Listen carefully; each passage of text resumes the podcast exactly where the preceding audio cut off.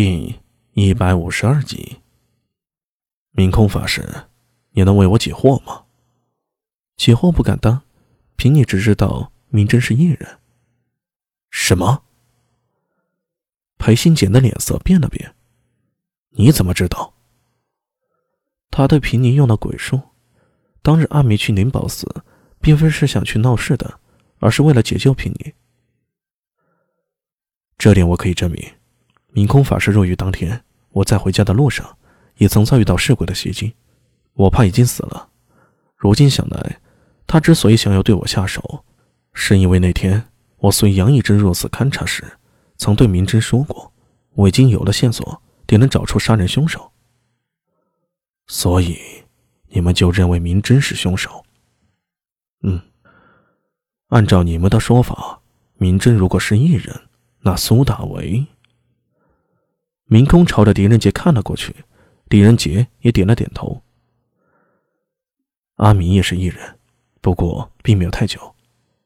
说来，阿明与二哥也有香火之情。据我所知，他是丹阳军功门下的。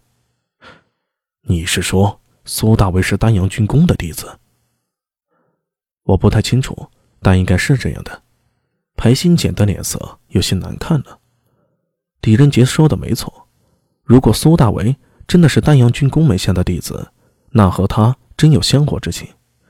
丹阳郡公李克师是魏国公李靖的弟弟，而裴新简受苏定方提携，也曾执弟子礼。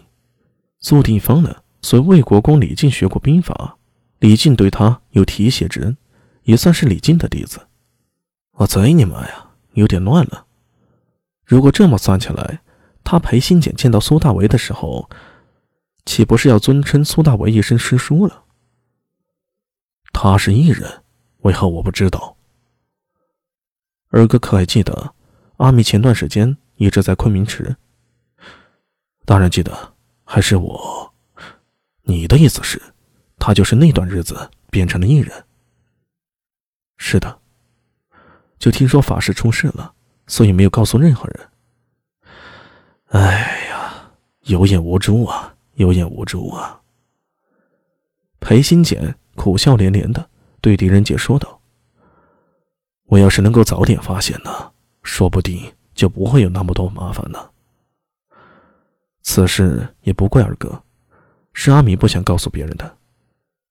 事实上，他成为异人的事情，除了我和柳娘子之外，再无别人知晓，甚至连法师也是后来才知道的。好。”你继续说。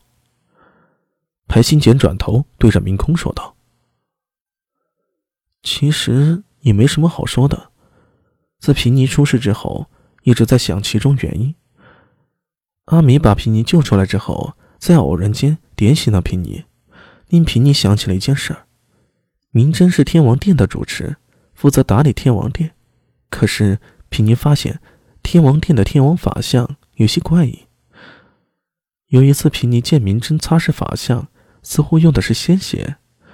寺里的贵人频繁失血，而阿弥提醒平尼，东晋时有孙恩供奉鬼，并加以驱使，所以平尼就怀疑啊，明真是不是在灵宝寺里供奉鬼，用贵人们的血来供奉鬼的？所以他要害你。除此之外，平尼想不出第二个理由。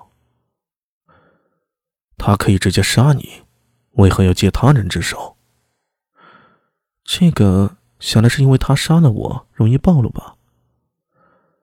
那他为什么要杀明慧法师？明慧好奢华，不耐自理清苦，他和明真接触较多，平宁曾见过他二人发生争执。要知道，那么多贵人失血，可不是一件小事，可是却从没一个人说过。平宁想。是不是明慧和他有什么交易？嗯，这都有可能。裴新简说到这儿，话锋一转：“你认不认识聂苏？他是寺里的沙弥，平时很勤快，凭你有印象。那德荣呢？他是知客僧，是个明智的人，凭你当然认得。他二人失踪了。啊？明空露出愕然之色，看着裴行俭，哪知道裴行俭又一次转变话题了。对了，你刚才说你中了明真的鬼术。是。现在如何？狄仁杰在一旁叹了口气：“哎，二哥，我知道你不行，但是我亲眼所见，那天阿米去灵宝寺之后，法师身上的鬼术发作了。我当时很着急，灵机一动就想到了怀远兄。之前我在国子监的时候见过怀远，知道他在岭南曾学过祝由之术。”裴新简愣住了。你说怀远会祝由术？是。狄仁杰的脸上露出回忆的表情。